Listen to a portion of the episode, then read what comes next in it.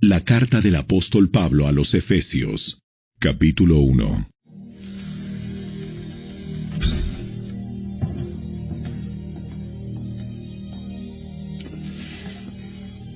Yo, Pablo, elegido por la voluntad de Dios para ser apóstol de Cristo Jesús, escribo esta carta al pueblo santo de Dios en Éfeso, a los fieles seguidores de Cristo Jesús. Que Dios nuestro Padre y el Señor Jesucristo les den gracia y paz. Toda la alabanza sea para Dios, el Padre de nuestro Señor Jesucristo, quien nos ha bendecido con toda clase de bendiciones espirituales en los lugares celestiales, porque estamos unidos a Cristo. Incluso antes de haber hecho el mundo, Dios nos amó y nos eligió en Cristo para que seamos santos e intachables a sus ojos.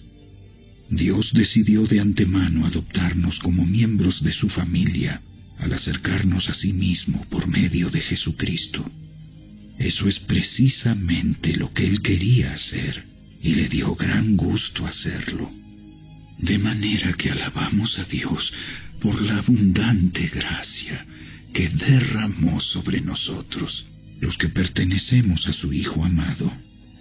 Dios es tan rico en gracia y bondad que compró nuestra libertad con la sangre de su Hijo y perdonó nuestros pecados.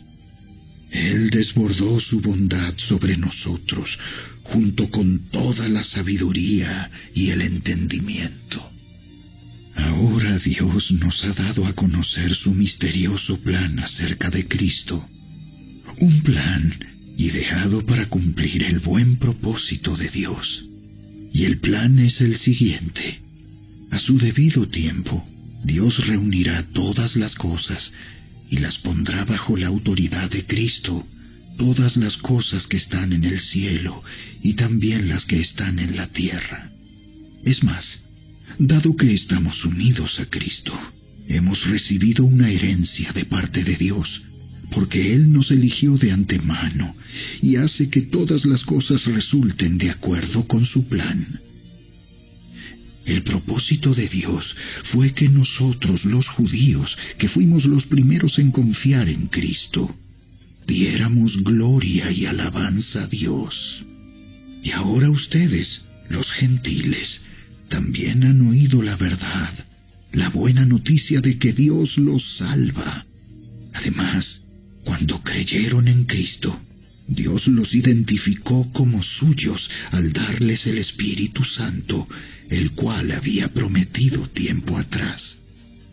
El Espíritu es la garantía que tenemos de parte de Dios de que nos dará la herencia que nos prometió y de que nos ha comprado para que seamos su pueblo. Dios hizo todo esto para que nosotros le diéramos gloria y alabanza. Desde que me enteré de su profunda fe en el Señor Jesús y del amor que tienen por el pueblo de Dios en todas partes, no he dejado de dar gracias a Dios por ustedes. Los recuerdo constantemente en mis oraciones. Y le pido a Dios, el glorioso Padre de nuestro Señor Jesucristo, que les dé sabiduría espiritual y percepción para que crezcan en el conocimiento de Dios. Pido que les inunde de luz el corazón para que puedan entender la esperanza segura que Él ha dado a los que llamó, es decir, su pueblo santo, quienes son su rica y gloriosa herencia. También pido en oración que entiendan la increíble grandeza del poder de Dios para nosotros, los que creemos en Él. Es el mismo gran poder que levantó a Cristo de los muertos y lo sentó en el lugar de honor, a la derecha de Dios, en los lugares celestiales. Ahora Cristo está muy por encima de todo sean gobernantes o autoridades o poderes o dominios o cualquier otra cosa, no solo en este mundo, sino también en el mundo que vendrá. Dios ha puesto todo bajo la autoridad de Cristo, a quien hizo cabeza de todas las cosas para beneficio de la iglesia. Y la iglesia es el cuerpo de Cristo. Él la completa y la llena, y también es quien da plenitud a todas las cosas, en todas partes, con su presencia.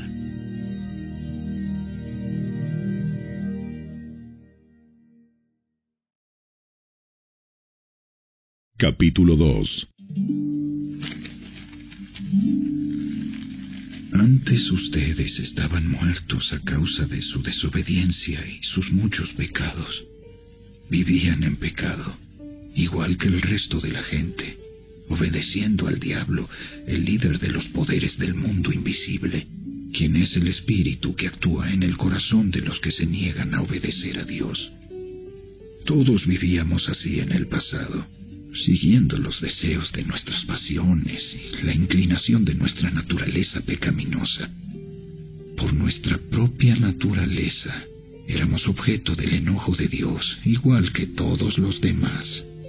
Pero Dios es tan rico en misericordia y nos amó tanto que a pesar de que estábamos muertos por causa de nuestros pecados, nos dio vida cuando levantó a Cristo de los muertos. Es solo por la gracia de Dios que ustedes han sido salvados, pues nos levantó de los muertos junto con Cristo y nos sentó con Él en los lugares celestiales, porque estamos unidos a Cristo Jesús. De modo que en los tiempos futuros, Dios puede ponernos como ejemplos de la increíble riqueza de la gracia y la bondad que nos tuvo, como se ve en todo lo que ha hecho por nosotros, que estamos unidos a Cristo Jesús. Dios los salvó por su gracia cuando creyeron. Ustedes no tienen ningún mérito en eso. Es un regalo de Dios. La salvación no es un premio por las cosas buenas que hayamos hecho. Así que ninguno de nosotros puede jactarse de ser salvo, pues somos la obra maestra de Dios. Él nos creó de nuevo en Cristo Jesús, a fin de que hagamos las cosas buenas que preparó para nosotros tiempo atrás. No olviden que ustedes, los gentiles, antes estaban excluidos. Eran llamados paganos incircuncisos por los judíos, quienes estaban orgullosos de la circuncisión, aun cuando esa práctica solo afectaba su cuerpo, no su corazón. En esos tiempos, ustedes vivían apartados de Cristo. No se les permitía ser ciudadanos de Israel y no conocían las promesas del pacto que Dios había hecho con ellos. Ustedes vivían en este mundo sin Dios y sin esperanza, pero ahora han sido unidos a Cristo Jesús. Antes estaban muy lejos de Dios, pero ahora fueron acercados por medio de la sangre de Cristo. Pues Cristo mismo nos ha traído la paz él unió a judíos y a gentiles en un solo pueblo, cuando por medio de su cuerpo en la cruz derribó el muro de hostilidad que nos separaba. Lo logró al poner fin al sistema de leyes, de mandamientos y ordenanzas. Hizo la paz entre judíos y gentiles al crear de los dos grupos un nuevo pueblo en él. Cristo reconcilió a ambos grupos con Dios en un solo cuerpo por medio de su muerte en la cruz, y la hostilidad que había entre nosotros quedó destruida. Cristo les trajo la buena noticia de paz, tanto a ustedes los gentiles que estaban lejos de Él, como a los judíos que estaban cerca. Ahora todos podemos tener acceso al Padre por medio del mismo Espíritu Santo, gracias a lo que Cristo hizo por nosotros. Así que ahora ustedes, los gentiles, ya no son unos desconocidos ni extranjeros, son ciudadanos junto con todo el pueblo santo de Dios. Son miembros de la familia de Dios. Juntos constituimos su casa, la cual está edificada sobre el fundamento de los apóstoles y los profetas. Y la piedra principal es Cristo Jesús mismo estamos cuidadosamente unidos en Él y vamos formando un templo santo para el Señor. Por medio de Él, ustedes los gentiles también llegan a formar parte de esa morada donde Dios vive mediante su Espíritu.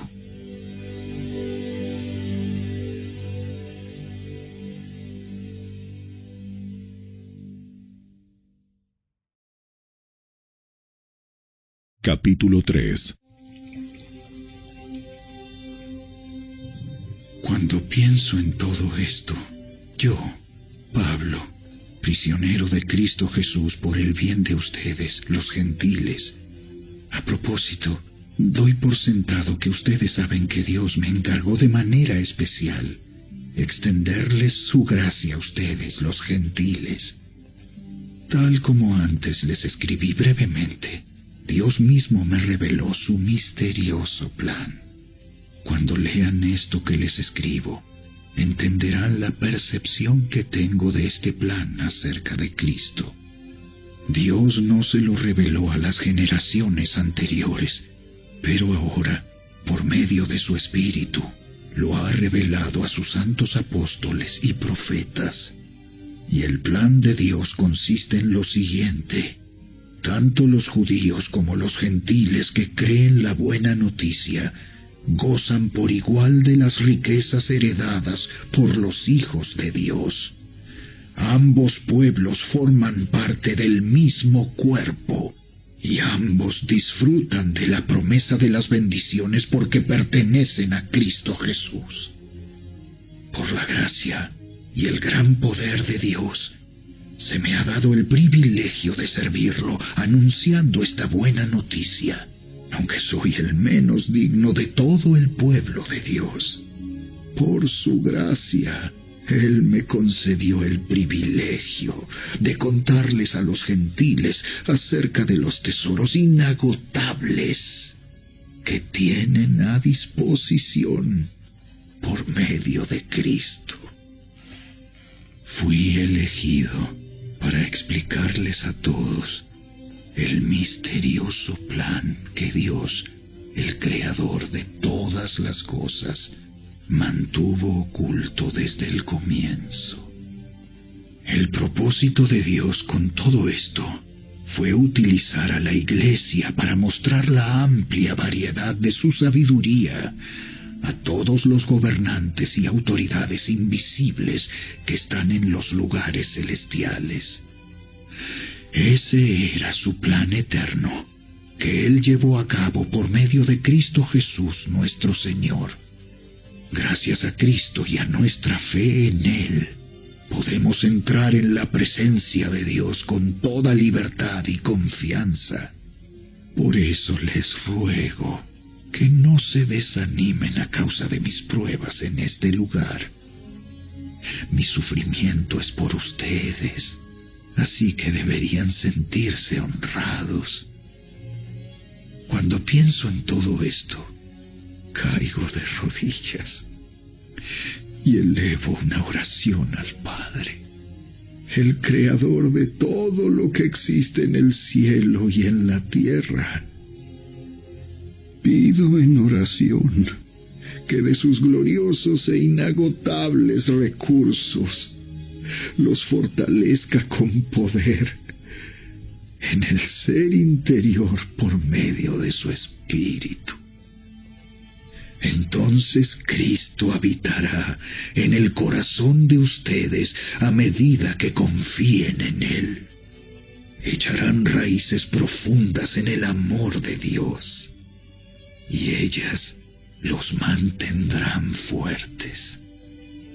Espero que puedan comprender, como corresponde a todo el pueblo de Dios, cuán ancho, cuán largo, cuán alto y cuán profundo es su amor. Es mi deseo que experimenten el amor de Cristo, aun cuando es demasiado grande para comprenderlo todo. Entonces serán completos con toda la plenitud de la vida y el poder que proviene de Dios. Y ahora que toda la gloria sea para Dios, quien puede lograr mucho más de lo que pudiéramos pedir o incluso imaginar mediante su gran poder que actúa en nosotros. Gloria a Él en la iglesia y en Cristo Jesús por todas las generaciones, desde hoy y para siempre. Amén.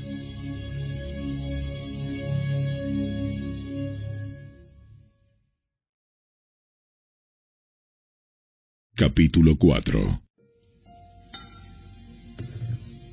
Por lo tanto, yo, prisionero por servir al Señor, les suplico que lleven una vida digna del llamado que han recibido de Dios, porque en verdad han sido llamados. Sean siempre humildes y amables, sean pacientes unos con otros y tolérense las faltas por amor. Hagan todo lo posible por mantenerse unidos en el espíritu y enlazados mediante la paz, pues hay un solo cuerpo y un solo espíritu, tal como ustedes fueron llamados a una misma esperanza gloriosa para el futuro. Hay un solo Señor una sola fe, un solo bautismo, un solo Dios y Padre de todos, quien está sobre todos, en todos y vive por medio de todos. No obstante, Él nos ha dado a cada uno de nosotros un don especial mediante la generosidad de Cristo por eso las escrituras dicen, cuando ascendió a las alturas, se llevó a una multitud de cautivos y dio dones a su pueblo. Fíjense que dice ascendió. Sin duda eso significa que Cristo también descendió a este mundo inferior. Y el que descendió es el mismo que ascendió por encima de todos los cielos a fin de llenar la totalidad del universo con su presencia. Ahora bien, Cristo dio los siguientes dones a la iglesia.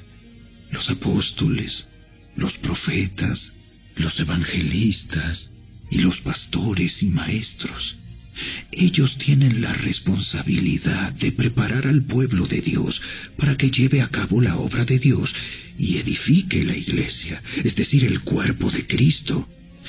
Ese proceso continuará hasta que todos alcancemos tal unidad en nuestra fe y conocimiento del Hijo de Dios que seamos maduros en el Señor. Es decir, hasta que lleguemos a la plena y completa medida de Cristo. Entonces ya no seremos inmaduros como los niños. No seremos arrastrados de un lado a otro ni empujados por cualquier corriente de nuevas enseñanzas. No nos dejaremos llevar por personas que intenten engañarnos con mentiras tan hábiles que parecen la verdad. En cambio, hablaremos la verdad con amor y así creceremos en todo sentido hasta parecernos más y más a Cristo, quien es la cabeza de su cuerpo, que es la iglesia. Él hace que todo el cuerpo encaje perfectamente y cada parte, al cumplir con su función específica, ayuda a que las demás se desarrollen y entonces todo el cuerpo crece y está sano y lleno de amor.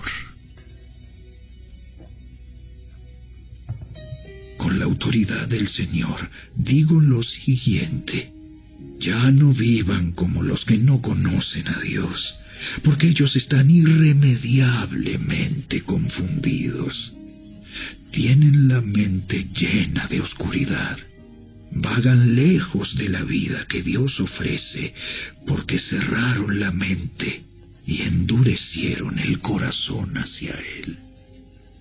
Han perdido la vergüenza. Viven para los placeres sensuales y practican con gusto toda clase de impureza. Pero eso no es lo que ustedes aprendieron acerca de Cristo ya que han oído sobre Jesús y han conocido la verdad que procede de Él. Desháganse de su vieja naturaleza pecaminosa y de su antigua manera de vivir, que está corrompida por la sensualidad y el engaño. En cambio, dejen que el Espíritu les renueve los pensamientos y las actitudes Pónganse la nueva naturaleza, creada para ser a la semejanza de Dios, quien es verdaderamente justo y santo. Así que dejen de decir mentiras. Digamos siempre la verdad, a todos, porque nosotros somos miembros de un mismo cuerpo. Además, no pequen al dejar que el enojo los controle. No permitan que el sol se ponga mientras siguen enojados, porque el enojo da lugar al diablo. Si eres ladrón, deja de robar. En cambio, usa tus manos en un buen trabajo digno y luego comparte generosamente con los que tienen necesidad. No empleen un lenguaje grosero ni ofensivo. Que todo lo que digan sea bueno y útil, a fin de que sus palabras resulten de estímulo para quienes las oigan. No entristezcan al Espíritu Santo de Dios con la forma en que viven. Recuerden que Él los identificó como suyos y así les ha garantizado que serán salvos el día de la redención. Líbrense de toda amargura, furia, enojo, palabras ásperas, calumnias y toda clase de mala conducta. Por el contrario, sean amables, unos con otros. Sean de buen corazón y perdónense unos a otros, tal como Dios los ha perdonado a ustedes por medio de Cristo.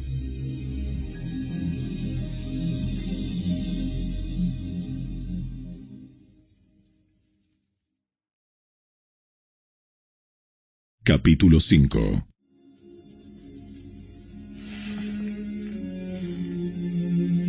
tanto, imiten a Dios en todo lo que hagan, porque ustedes son sus hijos queridos. Vivan una vida llena de amor, siguiendo el ejemplo de Cristo. Él nos amó y se ofreció a sí mismo como sacrificio por nosotros, como aroma agradable a Dios.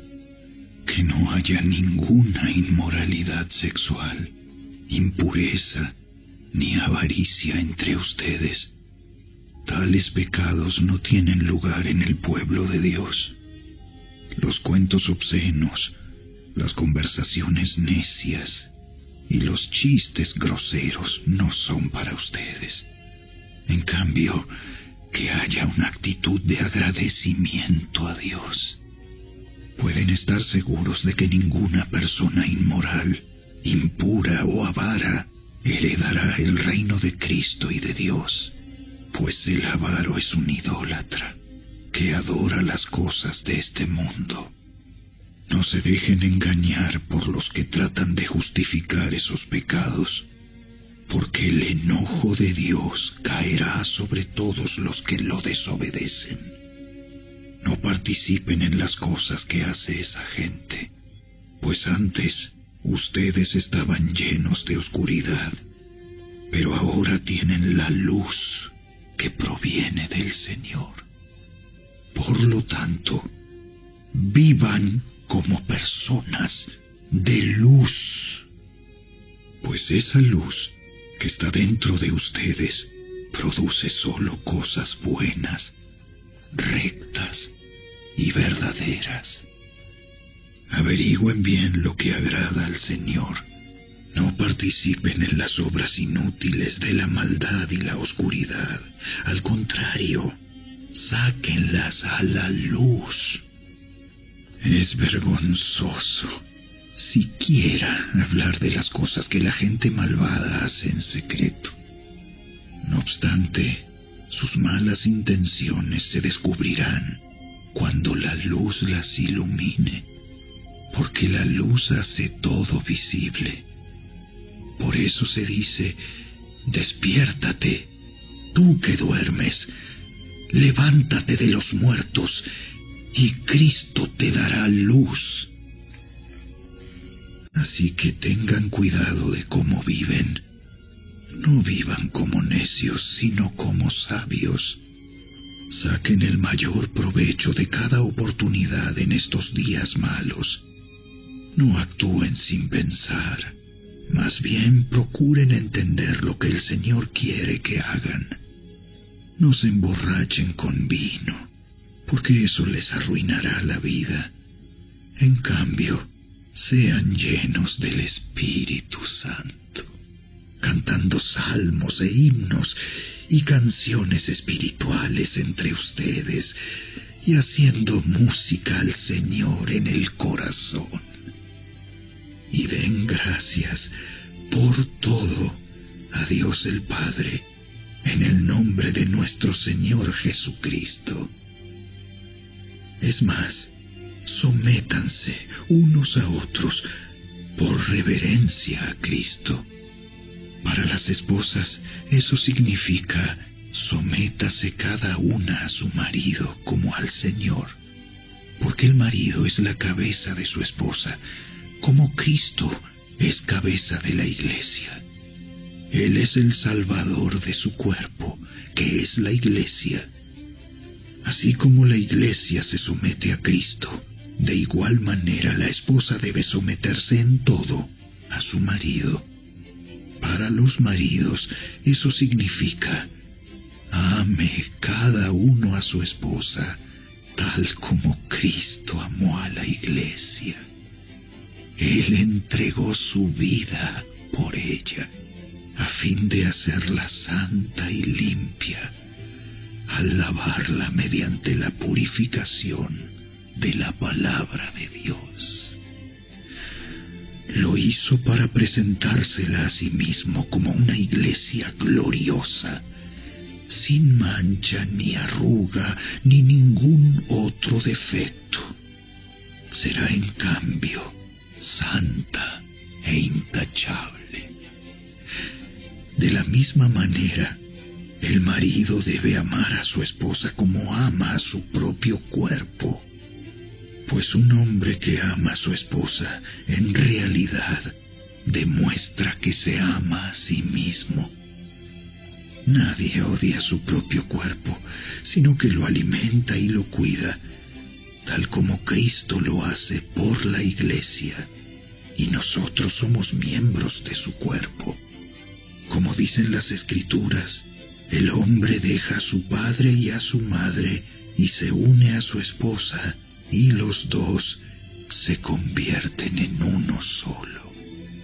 Eso es un gran misterio, pero ilustra la manera en que Cristo y la Iglesia son uno.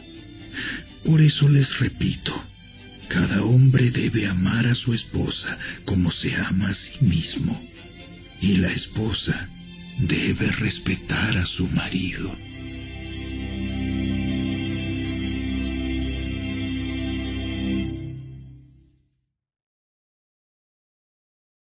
Capítulo 6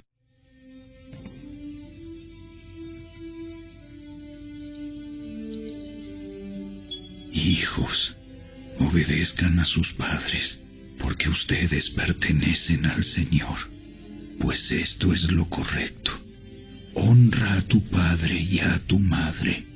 Ese es el primer mandamiento que contiene una promesa si honras a tu padre y a tu madre, te irá bien y tendrás una larga vida en la tierra. Padres, no hagan enojar a sus hijos con la forma en que los tratan. Más bien, críenlos con la disciplina e instrucción que proviene del Señor. Esclavos, obedezcan a sus amos terrenales con profundo respeto y temor. Sírvanlos con sinceridad, tal como servirían a Cristo.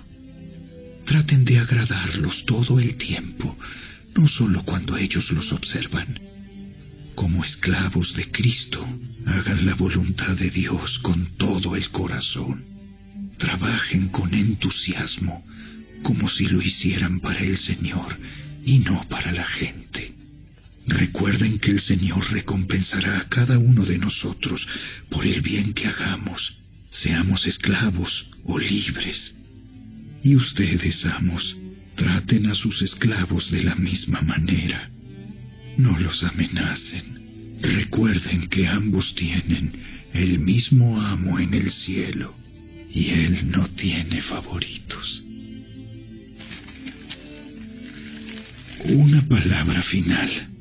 Sean fuertes en el Señor y en su gran poder. Pónganse toda la armadura de Dios para poder mantenerse firmes contra todas las estrategias del diablo. Pues no luchamos contra enemigos de carne y hueso, sino contra gobernadores malignos y autoridades del mundo invisible contra fuerzas poderosas de este mundo tenebroso y contra espíritus malignos de los lugares celestiales. Por lo tanto, pónganse todas las piezas de la armadura de Dios para poder resistir al enemigo en el tiempo del mal.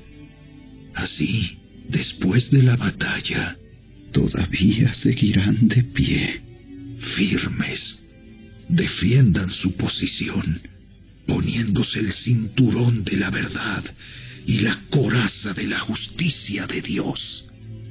Pónganse como calzado la paz que proviene de la buena noticia, a fin de estar completamente preparados. Además de todo eso, levanten el escudo de la fe para detener las flechas encendidas del diablo. Pónganse la salvación como casco y tomen la espada del Espíritu, la cual es la palabra de Dios. Oren en el Espíritu en todo momento y en toda ocasión. Manténganse alerta y sean persistentes en sus oraciones por todos los creyentes en todas partes. Y oren también por mí. Pídanle a Dios que me dé las palabras adecuadas para poder explicar con valor su misterioso plan.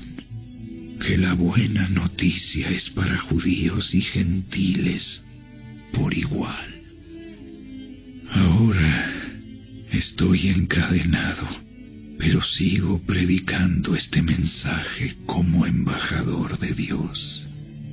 Así que pidan en oración que yo siga hablando de Él con valentía, como debo hacerlo. Para tenerlos al tanto, Tíquico les dará un informe completo de lo que estoy haciendo y de cómo me va. Él es un amado hermano y un fiel colaborador en la obra del Señor.